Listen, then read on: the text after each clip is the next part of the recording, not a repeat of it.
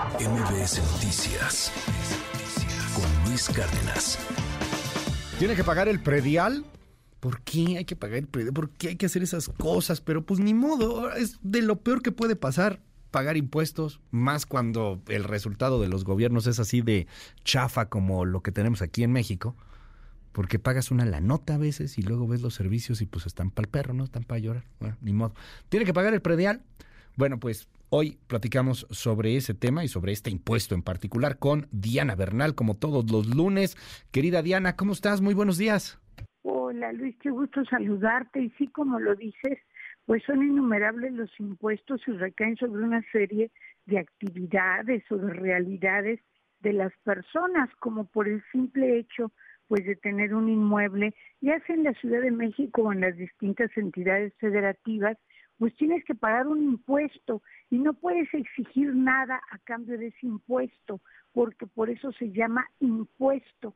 Cuando se llama derecho, pues tienes derecho a exigir por ejemplo, una contraprestación como puede ser una inscripción en el registro público, pero cuando es un impuesto simplemente lo tienes que pagar.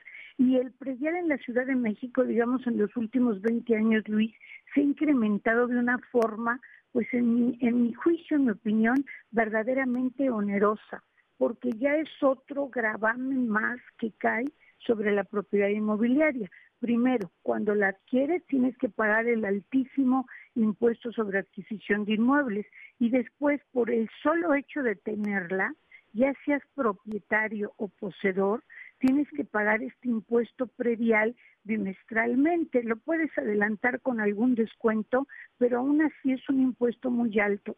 Y otra vez como sociedad debemos hacer la reflexión que hicimos con el impuesto de adquisición de inmuebles.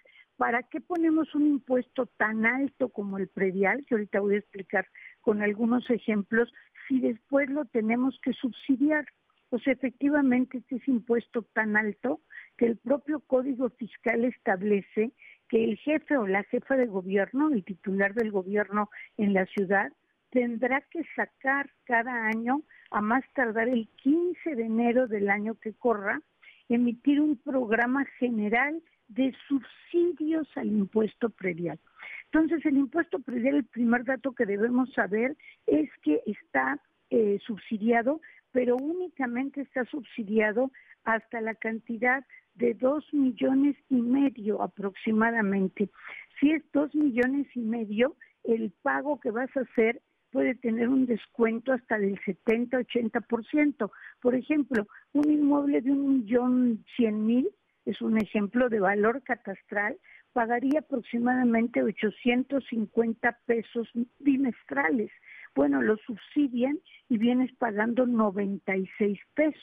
En cambio, ya si tu inmueble más vale más de aproximadamente estos dos millones y medio, pues vas a estar pagando por un inmueble de cerca de tres millones seiscientos mil, perdón, de tres millones y medio, vas a estar pagando eh, 4.639 pesos, o sea que bimestrales, o sea que realmente es muy alto. También por eso se dan una serie de subsidios, lo que es a pensionados, jubilados o también adultos mayores sin pensión, se les da un descuento de, bastante alto, ya nada más pagarían 58 pesos y también se mete en este cajón a toda una serie de mujeres vulnerables, como serían las mujeres separadas, las divorciadas y las jefas de hogar y madres solteras, pero obviamente todas que vivan de sus propios ingresos y tengan hijos.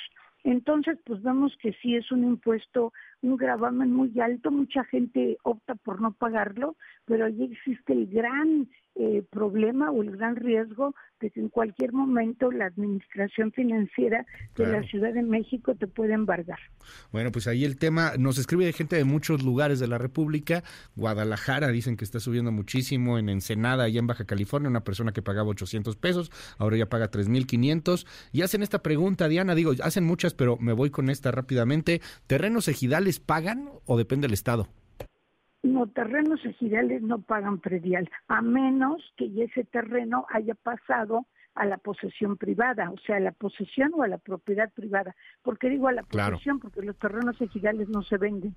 Ah, no importa, los poseedores pagan predial si ya se trata de un terreno urbanizado.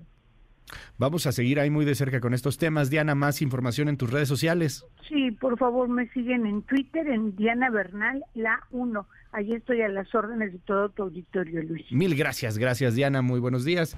MBS Noticias con Luis Cárdenas.